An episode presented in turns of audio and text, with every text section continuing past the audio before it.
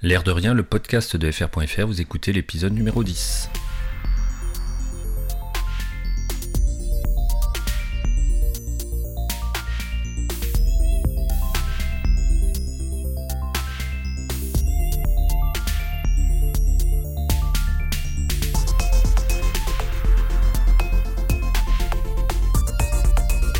Salut, bonjour, je m'appelle Fred et je suis très heureux d'accueillir vos oreilles dans ce dixième épisode de L'air de rien. On va donc continuer sur le format que j'ai initié avec les épisodes précédents, c'est-à-dire un format de type newsletter. Et on va aborder aujourd'hui des nouveaux thèmes, et puis aussi des anciens, comme les apps que je pense euh, je vais aborder à chaque épisode.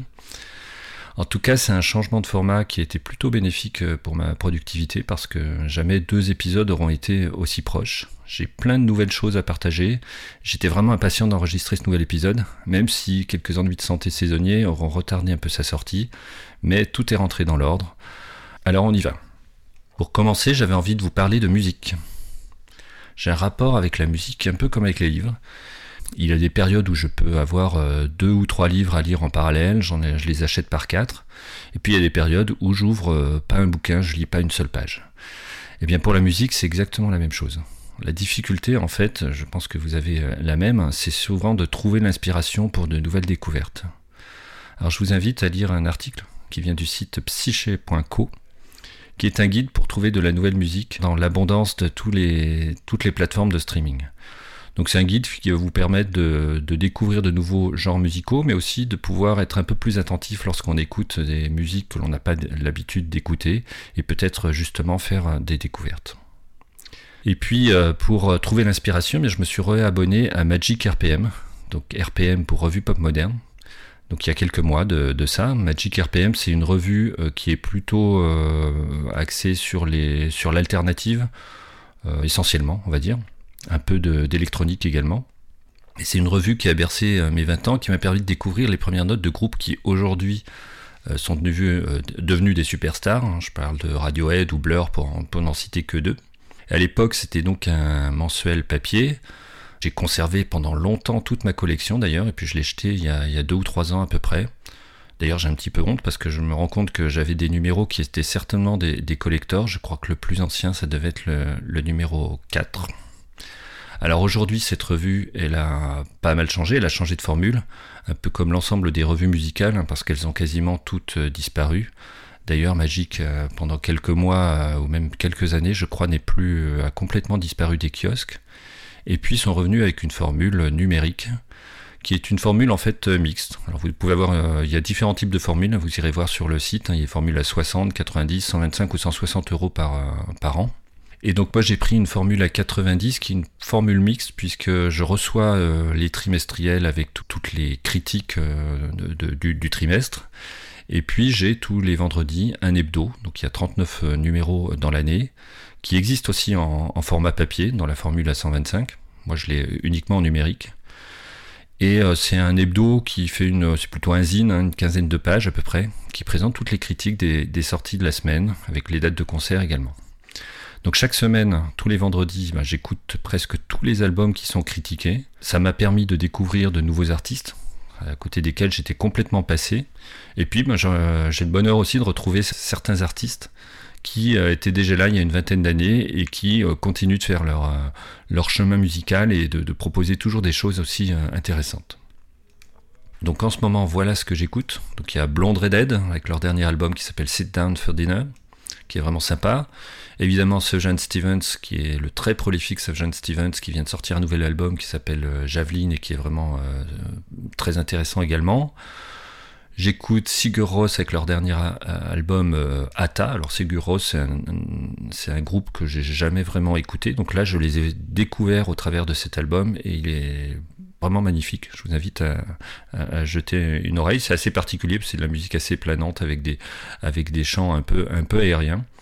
Mais c'est vraiment très beau. Dans un tout autre genre, j'écoute Squid avec leur dernier album Au Monolith. Évidemment Blur avec leur dernier album de Ballad of Darren. On retrouve dans cet album le Blur des années 90. Et puis aussi quelques nouveautés. Il est très inégal cet album, mais ça fait toujours plaisir de, retrouver un groupe comme, Blur. Et il y a encore le, le talent d'Almond Albarn euh, est, est, toujours là. J'écoute également Hugh Flagoon, Heaven is a Junkyard. Brian Chatten, qui est le leader et le chanteur de Fontaine DC, alors un groupe euh, dont je suis passé complètement à côté. Et là, euh, j'écoute son album solo qui s'appelle Chaos for the Fly, qui est vraiment magnifique. C'est plutôt du rock, hein, rock pop, on va dire. Et puis pour finir, un petit peu de musique française avec Yann Tiersen. Alors si je vous dis Yann Tiersen, vous allez tout de suite penser à Amélie Poulain, de la musique un peu sucrée et, édulcorée. Euh, je crois que c'est quelque chose qui lui colle pas mal à la peau, mais en fait c'est un compositeur qui a fait des choses très intéressantes à côté. Et en particulier ce dernier album qui s'appelle Kerber, qui est un album plutôt euh, électronique donc il y a un album original qui est donc la version électronique et il a sorti une deuxième version en parallèle le même jour, hein, quasiment, qui, est la même, qui sont les mêmes euh, morceaux mais en version piano seul. Donc je vous invite à les écouter. Voilà, c'est tout pour la musique. On va revenir à une rubrique plus classique. On va parler des apps, les apps que j'utilise ou que j'essaye en ce moment.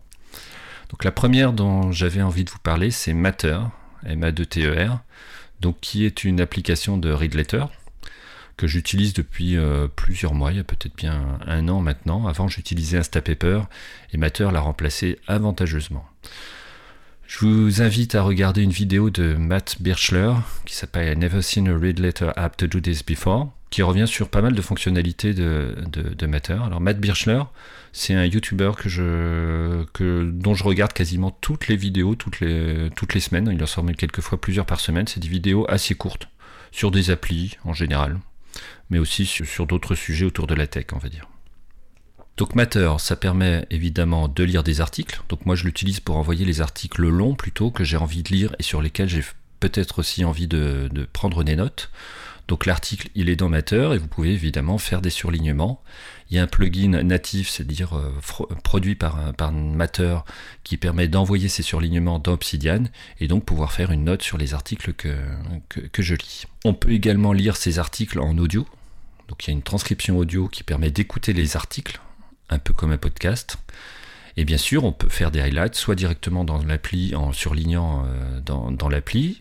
On peut aussi le faire en écoutant euh, l'article euh, avec des AirPods par exemple, en faisant une double tape sur l'AirPods et ça va surligner automatiquement la phrase qui est en cours. Et donc bien sûr, avec le plugin Obsidian, ça va envoyer tout ça vers Obsidian. Alors récemment, ils ont étendu cette possibilité de, transcription aux podcasts et aux vidéos YouTube. En fait, ça veut dire que vous pouvez envoyer des podcasts ou des vidéos YouTube vers Matter et elles vont, euh, on va pouvoir lancer, euh, il faut le faire euh, dans, l'appli, hein, on va pouvoir lancer la transcription en texte. ça dure quelques minutes à peu près. Et donc pour les podcasts, eh ben, on va récupérer tout le chapitrage. Et puis on a donc tout le texte de la vidéo ou du podcast qui apparaît dans Matter. Et on peut écouter le podcast ou regarder la vidéo à l'intérieur de Matter et on a le texte qui défile et là évidemment vous aurez compris qu'on peut euh, faire également du surlignage euh, soit directement dans l'appli soit avec le double tap avec les, AirPods et donc envoyer ça sur, euh, sur Obsidian si, si c'est Obsidian que vous utilisez.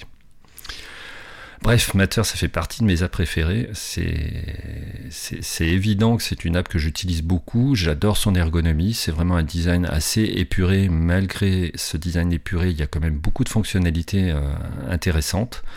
Euh, je vais regarder en parallèle parce qu'ils sont sortis à peu près en même temps Readwise, qui fait à peu près la même chose, qui a peut-être même plus de fonctionnalités, mais c'est clairement euh, beaucoup moins agréable et un petit peu plus le, bazar dans l'interface. Alors à côté de ça, je fais également quelques tests d'app. J'en ai toujours quelques-unes que je suis en train de, tester. En ce moment, je fais des tests autour des gestionnaires de tâches et des applications de, calendrier. Depuis que j'ai lu euh, le livre de David Allen, euh, Getting Things Done GTD, c'est vrai que je regarde beaucoup les gestionnaires de tâches. C'est un des outils que j'utilise beaucoup. Et donc là, j'ai envie de vous parler d'un nouveau gestionnaire de, tâches qui est en, qui est en bêta donc qui s'appelle Superlist. Donc ça existe pour Mac, pour web, pour euh, iOS et Android. Alors c'est une approche assez singulière car en fait ça permet de faire des listes et pas seulement des listes de tâches mais les listes peuvent contenir du texte, des images et ça se présente un petit peu comme Notion si vous connaissez Notion, c'est-à-dire que vous pouvez euh, construire votre page de, liste comme euh, en rajoutant des petits blocs Et donc, euh, vous pouvez bien sûr rajouter un bloc qui est une tâche elle-même. Et quand vous allez aller dans le détail de cette tâche, eh vous vous retrouvez à nouveau sur une nouvelle page qui est une page de, liste dans laquelle vous pouvez à nouveau ajouter du texte, des images, voire d'autres tâches. Donc c'est assez puissant, c'est plutôt bien fait. Euh, l'ergonomie et puis le design est, vraiment sympa. Je pense pas que j'irai plus loin parce qu'aujourd'hui j'ai déjà mes outils. Hein. J'utilise euh, essentiellement OmniFocus pour, le personnel. Et puis euh, je pense que ça, s'adresse surtout à des groupes de travail ou à des équipes pour pouvoir partager les, tâches. Il y a la partie collaborative qui est assez développée dans, dans Superlist. En tout cas, c'est très prometteur et je vais le, je vais le surveiller. Jetez-y un œil si ça vous intéresse. Toujours dans les gestionnaires de tâches, eh ben, je suis en train d'essayer en ce moment Microsoft To Do en remplacement de Todoist pour le Pro. Alors jusqu'ici j'utilisais Todoist, mais c'était plutôt du Shadow IT, hein. c'était pas vraiment euh, l'outil corporate. Donc j'essaie de revenir dans le droit chemin et utiliser les outils Microsoft avec euh, Todo. J'avoue que j'ai beaucoup de frustration parce qu'il manque quand même beaucoup de choses par rapport à Todoist que, que j'adore. Dans Todoist, ce que j'aime, bah, c'est le design épuré, hein, c'est la possibilité de faire des sections, c'est la saisie intelligente des, dates et des, tags et des projets. Euh, dans Microsoft To il y a une gestion des tags, mais qui est assez rudimentaire. Hein. elle est même pas très détaillée parce qu'en en fait, il suffit de taper un dièse et un mot et en fait, ça crée un tag, mais il n'y a aucun endroit nulle part pour les retrouver. Il y a juste dans la recherche où vous allez pouvoir les, pouvoir les retrouver. Ce que j'aimais aussi dans Todoist et que je retrouve pas dans To bah, ce sont les vues personnalisées j'avais euh, dans Todoist une vue que j'appelais Focus qui me permettait d'avoir pour la journée toutes les tâches qui étaient dues ou celles qui étaient euh, euh, échues, donc celles que j'aurais dû faire dans les jours précédents, ou celles qui étaient marquées comme importantes. Et donc là, j'avais en, quelque sorte mon tableau de bord pour la journée. Dans Microsoft To Do, il n'y a pas ça, il y a une vue qui s'appelle Ma journée, qui va récupérer les tâches du jour, mais pour le reste, il faut les ajouter euh, manuellement. Elle récupère même pas les tâches qui n'ont pas été euh, terminées les jours précédents. Donc euh, ça manque beaucoup de fonctionnalités, mais petit à petit, je m'y fais. et puis de toute façon, je pense que je vais, je vais quand même migrer, même si au passage, je perds pas mal de fonctionnalités. On va passer aux apps de calendrier. J'ai essayé deux apps de calendrier. La première, ça s'appelle Kyugo je ne sais pas trop comment ça se dit, c'est K-Y-U-G-O. En fait, c'est une app de calendrier qui permet de gérer sa journée de travail. Donc c'est un format qui présente, qui est assez joli, hein, c'est ce qui m'a attiré pour l'utiliser, puisque ça présente à l'écran une horloge, donc qui va de 6h du matin à 18h. Et donc là, vous voyez tout de suite que ça pose un petit problème parce que ça permet pas de gérer autre chose que sa journée de travail. Et puis on va pouvoir créer des tâches et créer des blocs à l'intérieur d'une façon assez graphique dans trois catégories d'activités, ce qu'ils appellent work, meet donc pour les réunions et live qui sont plutôt les créneaux que vous allez pouvoir euh, réserver au travers de dans votre journée pour souffler et traiter des affaires, euh, des choses personnelles. Euh, il y a des fonctionnalités assez intéressantes, par exemple comme Day Off, qui permet de dire bah, aujourd'hui il est 17h, euh, j'accepte plus euh, d'invitation et donc vous pourrez pourrez plus en avoir pour le reste de la journée. Donc l'objectif c'est clairement de gérer son équilibre travail perso et travail travail et perso au cours de la journée de travail. je trouve qu'il manque pas mal de choses et puis la limitation de 6h 18h est vraiment euh, assez euh, embêtante. Le format c'est très joli, c'est pas forcément hyper pratique, mais regardez les vidéos, ça vaut le coup d'œil, c'est vraiment sympa. L'autre calendrier que je suis en train de tester, l'autre application, ça s'appelle Solid Calendar. Alors là, on est complètement à l'inverse, une application complètement minimaliste, mais qui me semble suffisante pour des usages euh, basiques, on va dire. Hein. Il y a six types de vues. Il y a une vue minimaliste qui vous présente juste le jour avec la liste des rendez-vous que vous avez dans la journée. Vous avez une vue euh, timeline où vous avez là tous les jours qui, défilent. Vous avez une vue grid où vous avez, euh, tous les jours de la semaine, euh, tous les jours qui sont sous forme de grille. Une vue pour les, les, les days, donc pour les rendez-vous de la journée, week et month. Et c'est tout. Donc c'est très minimaliste, c'est plutôt bien fait et ça me plaît beaucoup mieux que Hugo. Et donc pour l'instant, je l'ai installé euh, au moins sur mon, téléphone perso. Et pour euh, une gestion de calendrier relativement simple, bah, ça fait le taf et je trouve que c'est pas mal. On change complètement de catégorie sur les apps et j'ai envie de vous parler d'Endel. Alors Endel, c'est une application de son d'ambiance que j'utilise depuis plus d'un an, je crois, et qui est une application vraiment bien foutue. Je l'utilise pour me relaxer, par exemple pour lancer une sieste, mais aussi pour me concentrer au travail. Il y a des sons euh, de focus qui sont euh, plutôt bien faits. Il y a des, paramétrages qui permettent de, gérer par exemple la dynamique de la musique. Hein. C'est vraiment de la musique. C'est pas, c'est pas vraiment des sons d'ambiance avec des sons de, nature ou de, pluie ou des, des sons, des, des white noise. C'est vraiment de la musique, mais c'est la musique en continu et qui évolue au fil du temps. Et vous avez même euh, dans Endel, vous pouvez lancer directement le Endel, la musique, et il va euh, au fur et à mesure du temps évoluer le type de musique en fonction de ce qu'il a analysé de votre cycle d'activité. C'est-à-dire, euh, il sait que dans le début d'après-midi, vous allez avoir, vous allez plutôt avoir l'habitude d'avoir un petit petit coup de mou, de faire plutôt quelque chose de, doux, et donc là, ils vont vous mettre une, musique plutôt relaxante, et puis quand vous avez le, le boost de productivité euh, une heure plus tard, ben là, il va vous mettre plutôt une, musique euh, focus. Il y a un minuteur également, donc ce qui permet d'utiliser des pomodoro. Euh, c'est plutôt pratique pour travailler. Moi, c'est une technique que j'utilise quand je fais du travail de fond. Hein. Les pomodoro, c'est des plages de 25 minutes de travail, 5 minutes euh, off complètement et on enchaîne 25 minutes. Je crois qu'on en fait 3 euh, ou 4 comme ça. Et puis après, on a une pause, euh, une pause plus longue. Alors je voulais aussi vous en parler parce que j'ai découvert qu'ils avaient une page avec plein de matériel graphique tiré de leur univers. Donc il y a des fonds d'écran, des images qu'on peut utiliser comme images de profil.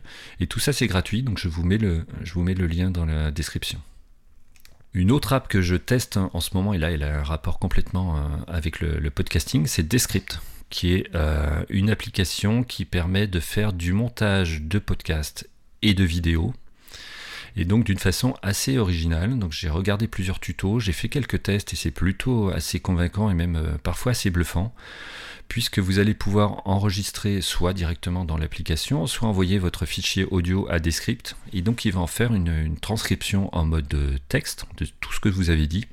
Et en fait, vous allez pouvoir éditer votre podcast ou votre vidéo juste en modifiant votre texte, c'est-à-dire en faisant du copier-coller, en supprimant des parties, et donc ça va euh, automatiquement supprimer euh, le, texte dans la piste audio. Euh, vous avez même la possibilité de rajouter des petites choses qui pourraient manquer, puisqu'il y a une, partie d'IA qui, peut, qui permet de cloner sa voix. Et donc, si vous avez euh, buté sur euh, une date, par exemple, vous êtes trompé d'année, alors c'est pas pour, des, pour taper du texte long et faire des grandes phrases, mais pour des, des petites corrections comme ça, ça fonctionne assez bien, puisque ça va permettre de corriger quelques, quelques erreurs. Ça permet d'enlever les mots fillers, les hum, les e euh, que je fais beaucoup par exemple. Alors malheureusement ça marche pas pour le français, j'ai l'impression, ça marche pour l'anglais.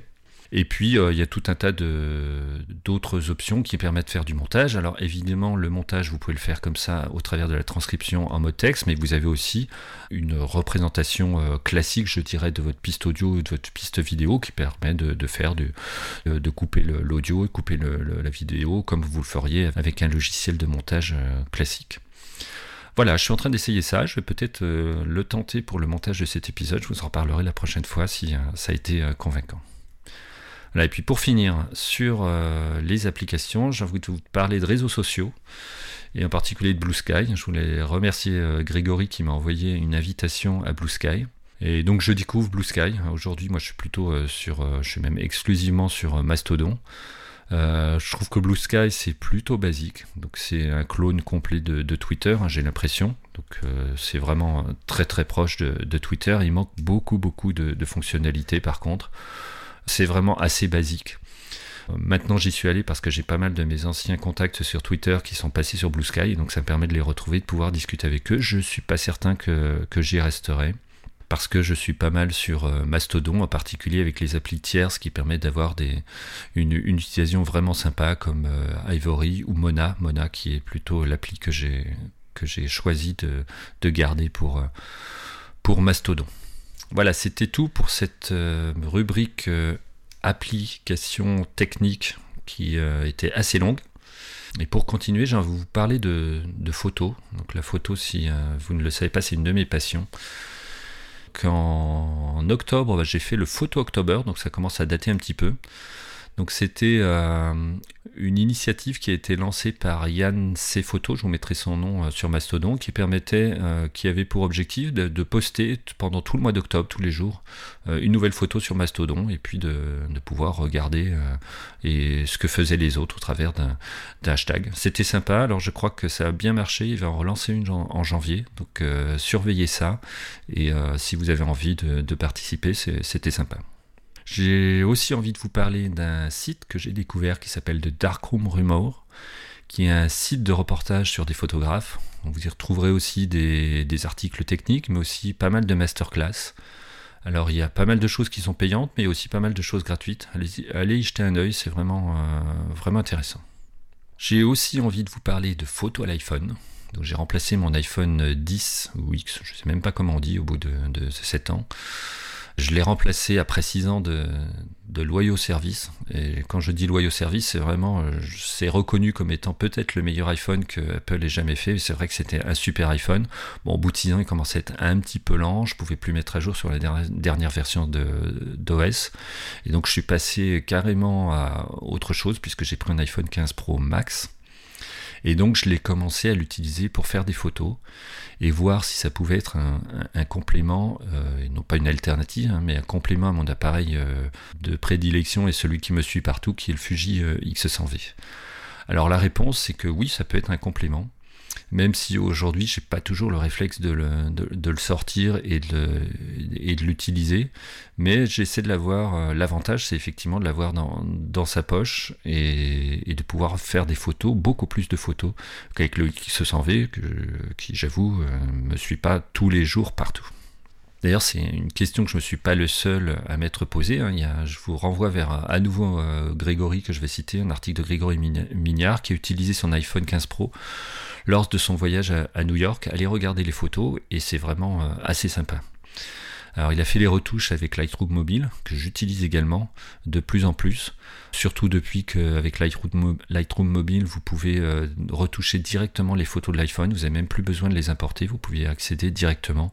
Et donc comme j'utilise également Lightroom sur mon, sur mon Mac, euh, c'est mon outil de, retouche, et j'y retrouve les photos que j'ai sur l'iPhone sur directement sur le, sur le Mac. Alors évidemment, si on parle de photos avec l'iPhone, eh ben, j'ai commencé à regarder aussi si je, ne pouvais pas faire de la vidéo avec l'iPhone. Il y a pas mal de, choses qui sont sorties autour de ça euh, depuis la sortie de l'iPhone 15 Pro Max, hein, puisqu'il y a des nouvelles fonctionnalités assez intéressantes pour, euh, pour les gens qui font de la vidéo. Je vous invite par exemple à regarder une vidéo de, Peter McKinnon hein, qui, a, fait euh, une superbe vidéo comme il sait les faire avec, avec un iPhone. Et donc je commence à explorer. Donc euh, moi j'en étais resté, j'avais fait quelques essais il y a quelques années avec l'application euh, Filmic Pro, qui était vraiment, je pense, la référence en termes d'application vidéo euh, sur, sur iPhone. Aujourd'hui, elle perd un peu de, de, de, vitesse. Il y a encore eu des derniers développements ces derniers jours, puisqu'ils ont été obligés de réduire leurs effectifs. Ils ont perdu aussi beaucoup de, de clients le jour où ils sont passés à l'abonnement. Et ils ont surtout été dépassés par euh, une nouvelle appli qui est sortie il y a peut-être euh, il y a quelques mois, il y a peut-être un an maintenant, qui est l'application de Blackmagic, hein, l'entreprise qui fabrique les caméras professionnelles, mais aussi l'éditeur de DaVinci Resolve. Et donc Blackmagic a sorti une application qui s'appelle Blackmagic Camera App, qui est vraiment superbe. Elle est gratuite en plus. Elle a plein de fonctionnalités intéressantes, par exemple la possibilité d'enregistrer en F-Log en, 4K 60 fps en enregistrant directement dans l'iPhone, ce qui n'est pas possible aujourd'hui directement avec l'application euh, d'Apple native. Et puis elle a une ergonomie qui est vraiment sympa et qui me convient d'ailleurs beaucoup mieux que Filmic Pro.